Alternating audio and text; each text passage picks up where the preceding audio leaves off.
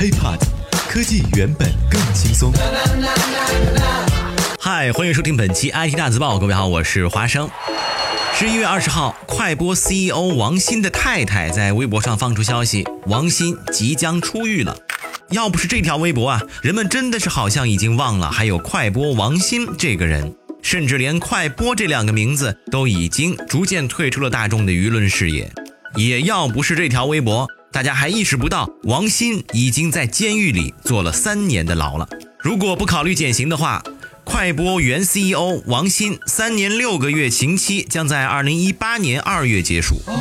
今天华生就和大家来说一说快播王鑫的风云记录，也再回忆一下当年占据全国视频点播近八成份额的快播到底有多么的厉害。HiPod，科技原本更轻松。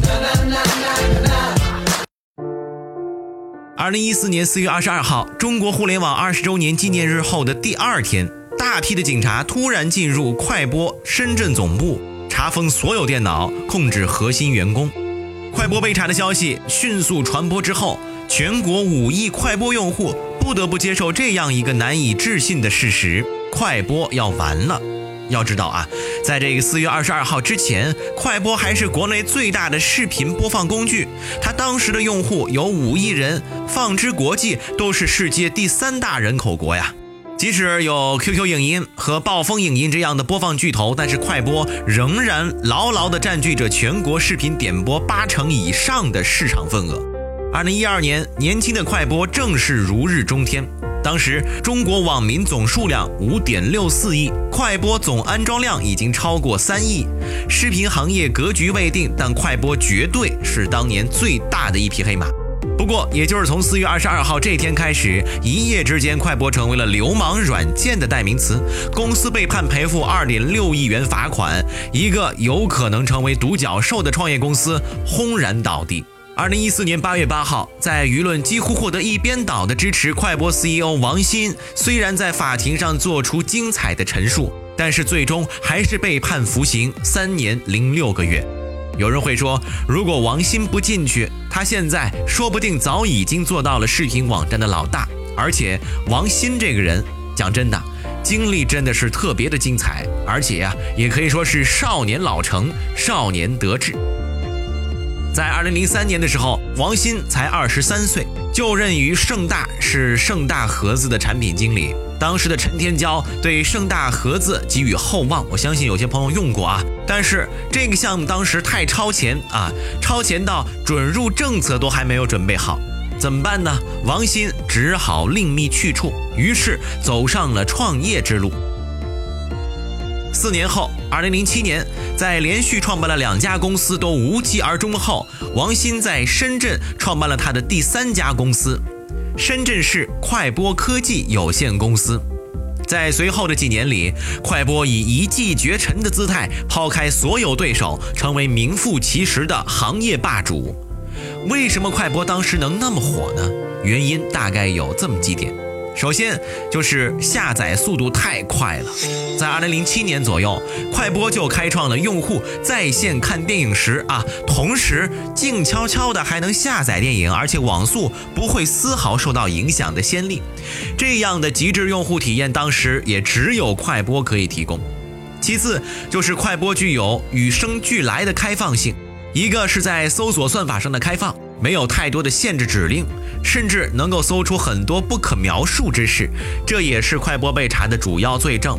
二呢是用户可以直接用快播软件播放 BT 和迅雷的种子文件，这种强大的兼容性啊，彪悍到没有朋友。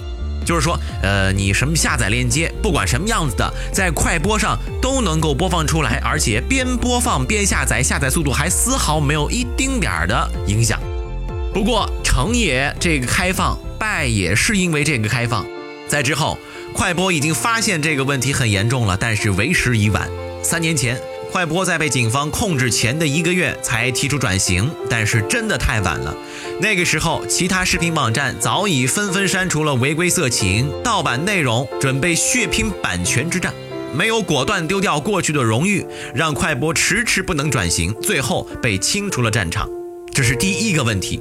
随后，第二个问题就是快播在2008年就开发出了视频剪辑的功能。说实话啊，这华生之前用快播呀，只知道下载 哈，但是还真没怎么用过剪辑的功能。在智能手机还没有普及，快手和抖音还没有出来的时代，通过快播随时剪切自己喜欢的片段，把电影画面做成 MV，是很多人喜欢快播的原因之一。于是啊，一年不到的时间，快播的用户就突破了一千五百万人。这个数字可是相当的恐怖。要知道，当时智能手机还没有普及呢。随后，很多人在想，快播什么时候上市呢？后来的结果大家也都知道了，快播没上市，但却上了法庭。而这整个过程也只是走了短短五年的时间。那么，这么大的一个视频播放软件，怎么就说倒就倒了呢？有人说，快播的轰然倒地跟王鑫拒绝风投有关。王鑫是产品经理出身。他认为投资商都是短视的，迎合他们就是要做很多破坏用户体验的事情，这对于他几乎是无法容忍。就比如说广告啊，他就指出爱奇艺的广告太长了，完全无法忍受。但是他也忽略了这一点，风投在获取政策信息上是最灵通的。如果风投进来了，咱们假设一下，他们就可以告诉王鑫什么是可以做的，什么不能做的，赶紧下掉。快播事件可能还发展不到现在这个地步。最后第三个问题就是，快播从诞生那天起就存在着侵犯版权的弱点，在社会当时还不重视版权保护的时候，快播的这个弱点还不至于暴露出来。但是当版权保护越来越严重的提起时，除了政策层面的风险，被同行衬托下显得太优秀的快播，终究难逃被算计的命运。好在呢，王鑫马上就要出来了，而且出来的时候也才只有三十七岁。